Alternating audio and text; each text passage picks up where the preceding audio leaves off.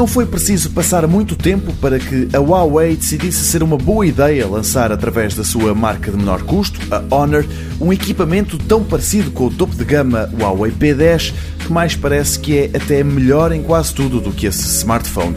Melhor em termos de especificações e mais barato. Este chama-se Honor 8 Pro, tem um ecrã de 5,7 polegadas, Quad HD, um processador Kirin 960 de 8 núcleos desenhado pela Huawei, 6 GB de RAM e uma bateria que nunca mais acaba, 4000 mAh. Até aqui nada mal face ao Huawei P10. Pena é que a câmera não seja igual à desse telemóvel. Mesmo assim, é melhor que muitos equipamentos que para aí andam. Neste ponto, o Honor 8 Pro vai copiar a do seu antecessor, o P8. Assim, é de duplo sensor, que é como quem diz, tem dois olhos, ambos de 12 megapixels, só que um captura as cores naturais, o outro só vê a preto e branco, mas vai buscar mais detalhes. As imagens são depois combinadas numa só.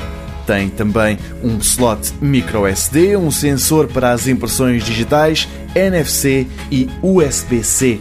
O site da Verge faz as contas e diz que no fundo o Honor 8 Pro é um Huawei P10 revisto e ligeiramente melhorado, se esquecermos a câmera, mas a um custo muito menor.